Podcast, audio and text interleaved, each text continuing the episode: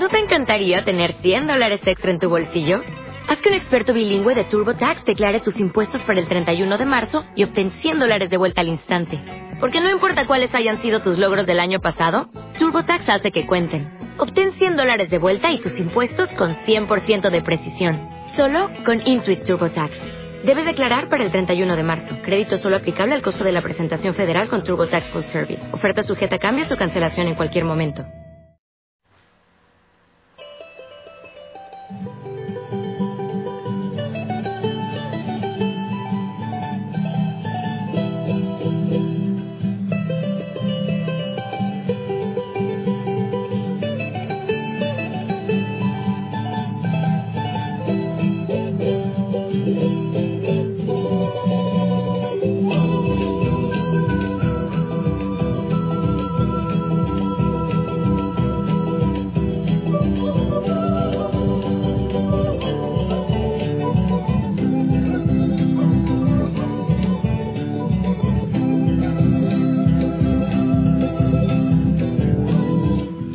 Familia Osana, muy buen día, te saludo con alegría y te pido que me regales una sonrisa y que me envíes un fuerte abrazo. Yo también para ti, que el Señor te bendiga. Feliz amanecer de sábado. Hoy que recordamos con tanto amor a la Madre María los sábados, siempre se le regala una rosita a ella. Yo feliz. Oye, y esa música, esa música andina me, me transforma porque me recuerda de todos los años que trabajé en Bolivia Oh, qué experiencia hermosa. Bueno, pero al pasado no hay que ir a llorarlo, sino como las cavas. Uno va al pasado para traer al presente, para traer los mejores vinos y disfrutar de ellos. Así mi linda familia, y también feliz porque hoy empiezan los talleres de amigos de Jesús y María. Qué hermoso, imagínate tú, para enseñarnos a hacer grupos de oración de niños eso es una cosa, pero maravillosa, ¿sabes? Anoche, por ejemplo, llegué, estaba en la calle, llegué bastante cansado por la carretera. Y le compartí unos pancitos a Dieguito. Es un, un enano que vive aquí al frente esa sonrisa, esos ojos, y dice, Padrecito, que mi Diosito lo bendiga y que usted duerma con los angelitos y, yo lo quiero mucho y Dios le pague. Unas bendiciones así, pero maravillosas en la vida de sonrisas. Imagínate tú enseñarles a orar para que crezcan con el Señor en su corazoncito. Qué regalo maravilloso. Así es, familia, y te invito a escuchar la palabra del Señor para ver qué es lo que el Señor tiene para decirnos en este día. Como siempre, tiene mucho que decirnos, como, como siempre, tiene mucho que enseñarnos para poder continuar en este camino de la fe. Eh, para la oreja, que voy a proclamar la palabra del Señor, el Evangelio según San Juan, capítulo 6 del 16 al 21. Dice así. Al atardecer del día de la multiplicación de los panes, los discípulos de Jesús bajaron al lago, se embarcaron y empezaron a atravesar hacia Cafarnaúm. Ya había caído la noche y Jesús todavía no los había alcanzado. Soplaba un viento fuerte y las aguas del lago se iban encrespando. Cuando habían avanzado unos cinco o seis kilómetros, vieron a Jesús caminando sobre las aguas, acercándose a la barca, y se asustaron. Pero él les dijo, soy yo, no tengan miedo. Ellos quisieron recogerlo a bordo, pero enseguida la barca tocó tierra en el lugar a donde se dirigían. Palabra del Señor. Familia, ¿a ti te gusta recibir regalos? Bueno, a mí sí, aunque es complicado porque yo como no uso muchas cosas, mm, entonces no es fácil regalarme. Mm, pero cuando me llega algún detalle, yo, soy ansioso, como un niño, así, como un bebé rompiendo los papeles, así de prisa. Y hay regalos que vienen muy ocultos. Eh, ayer también me trajeron otra campanita distinta, una angelita, vea, de, de Miami. Esta. Y entonces yo destapo así como los niños, yo espero que la gente se vaya y empiezo a romper, a veces ni eso. Y entonces la palabra del Señor también nos trae muchos regalos y muchas veces ocultos. Es bueno cuando hay sorpresa en los regalos, cuando vienen muy envueltos y uno va rompiendo, rompiendo. Así es la palabra del Señor. Hay regalos que muchas veces están así como bien envueltos. Entonces eh, quiero que busquemos un regalito que está bien envuelto en este Evangelio, que no está así a simple vista. A ver. Eh, Ayer leímos la multiplicación de los panes, hermosísimo. Entonces, después de la multiplicación de los panes y que los discípulos lo repartieron y recogieron las cestas que sobraron, mm, imagínate tú, eh, el Señor él, no quería eh, que lo proclamaran rey, entonces él quería irse a solas quería como estar un poquito alejado. Pero imagínate tú la euforia con que iban los discípulos. ¡Uh, mira! Ya, ves, es el Mesías, no estamos perdiendo el tiempo, o sea, vamos bien, eh, yo quiero este ministerio, yo quiero esto. Entonces, con la euforia que tenían muy probablemente los discípulos después de la multiplicación de los panes. Dice el Evangelio que entonces bajaron y, se subieron a la barca porque iban a atravesar hasta Cafarnaum. Eh, y dice que eh, embarcaron cuando estaba atardeciendo. ¿Cuándo estaba atardeciendo? Eso es más o menos, digamos, 6 de la tarde, ¿cierto? A esa hora empieza ya como a atardecer. Eh, depende también del lugar depende de la época del año, pero supongamos que es por allí.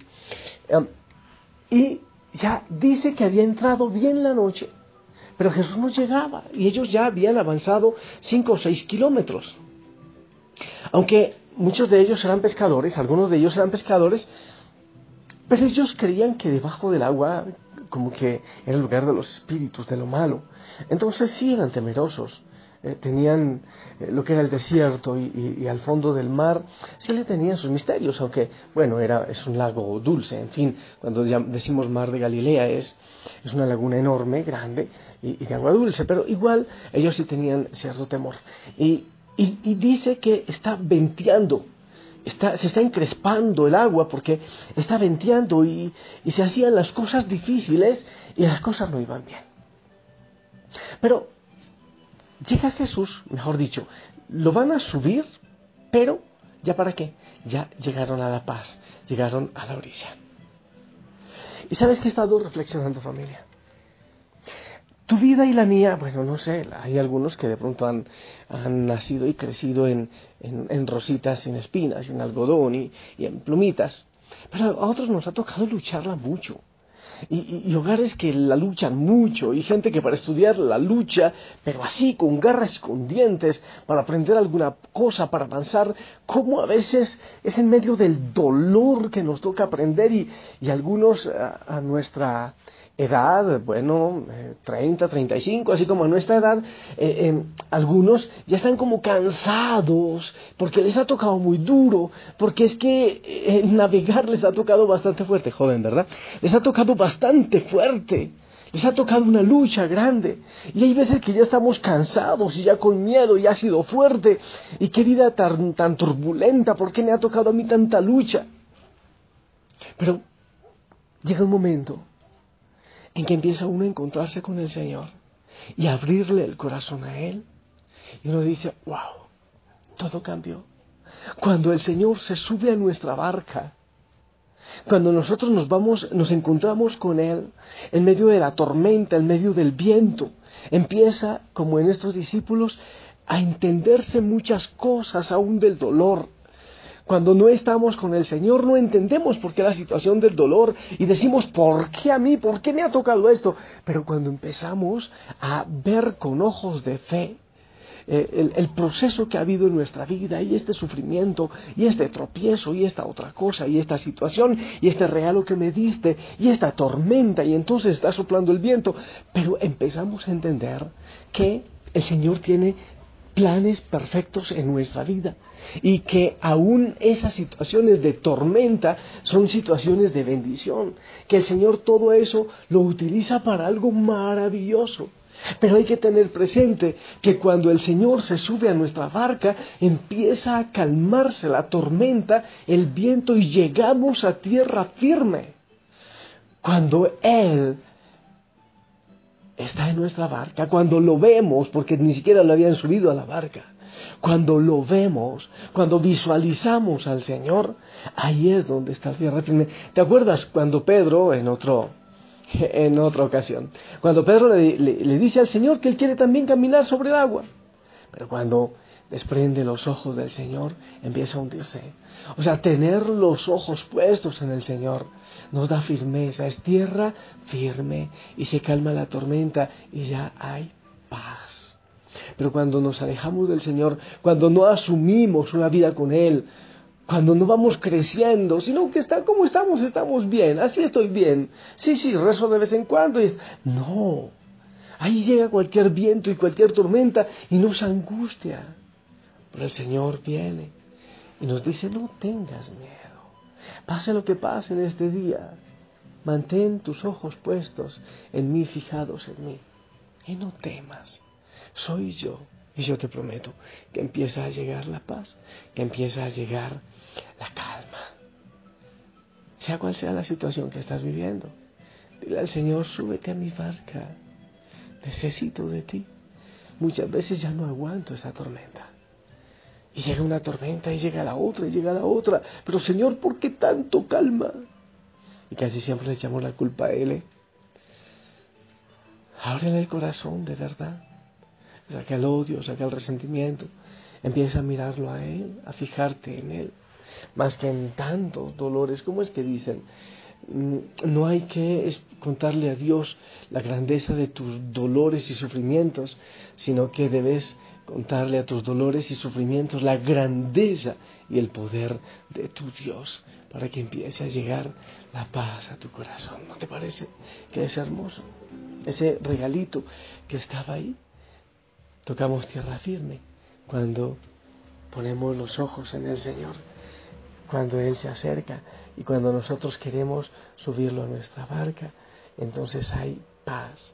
La tormenta se calma, hay paz en medio de la tormenta. Así es. Yo oro por ti y si tú estás en este momento en alguna tormenta, yo te envío un fuerte abrazo y mi oración ante el Santísimo, ante el Señor, para que tú le puedas ver y le puedas invitar a subirse a tu barca y llegue la paz en esa tormenta. Porque Él es paz. Déjate abrazar por Él. También yo tengo tormentas y he tenido muchas, ¿eh? cuando lloras por las veces que intentaste y tratas de olvidar las lágrimas que lloraste. Solo tienes pena y tristeza, el futuro incierto esperar. Puedes tener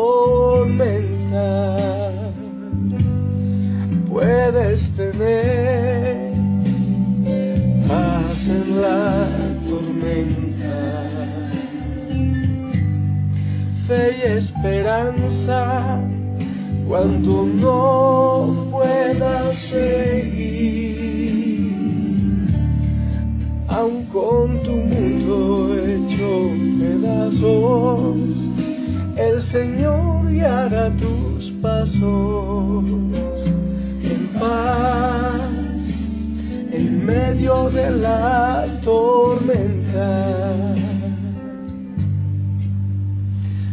lloras por las veces que intentaste.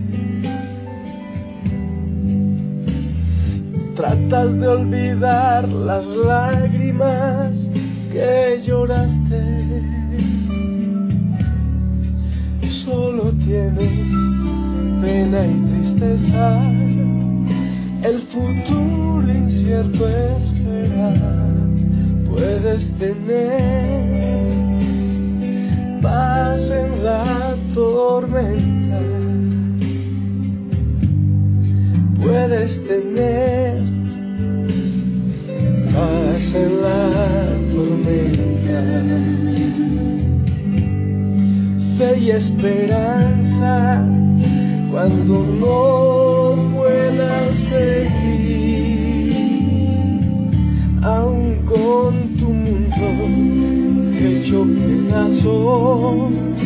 el Señor guiará tus pasos en paz, en medio de la tormenta.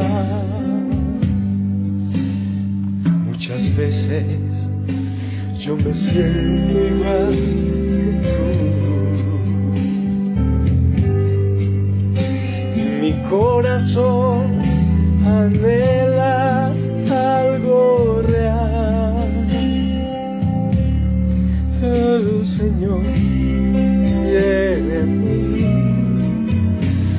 me ayuda a seguir en paz en medio de la tormenta. Puedo tener esa paz, dilo tú al Señor. Puedo tener paz en la tormenta. Fe y esperanza cuando no puedes seguir. Aún con mi mundo hecho pedazos, aún con mi mundo hecho pedazos, el Señor guiará mis pasos en paz en medio de la tormenta. Puedo tener paz en la tormenta. Familia, no tengas miedo. Entrega tu corazón y tu fe al Señor y también tus dificultades, tus situaciones difíciles, para que empieces a contemplar los ojos del Señor. Y al contemplar los ojos del Señor, contemplas la paz. Lejos del Señor es muy difícil que entiendas el sentido del dolor, pero Él le da un sentido especial, un sentido salvífico. Y no te olvides que Él te ministra también las dificultades y también el dolor. Yo te envío un fuerte abrazo allá donde tú estás, en cualquier rincón. No te, no te sientas en soledad. Yo estoy orando por ti la familia Osana ora por ti. Y te enviamos un fuerte abrazo. Imagínate un abrazo de miles y miles de personas. Oh, con toda nuestra fuerza y nuestra fe y nuestro amor. En el nombre del Padre, del Hijo y del Espíritu Santo. Amén. Esperamos también tu bendición.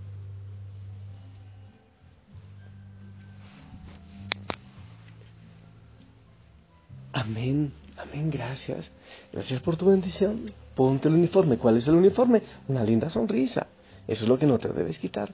Una linda sonrisa. Es el uniforme de la familia Osana.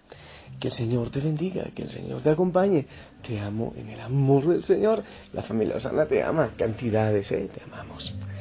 Y que eh, si el Señor lo permite, nos escuchamos esta noche. Hasta pronto.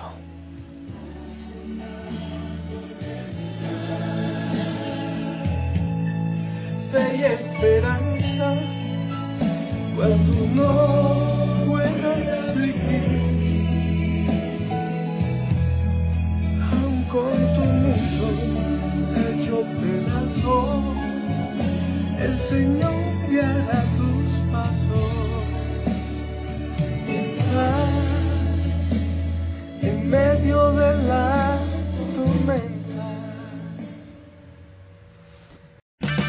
O'Reilly Auto Parts puede ayudarte a encontrar un taller mecánico cerca de ti. Para más información, llama a tu tienda O'Reilly Auto Parts o visita oreillyauto.com.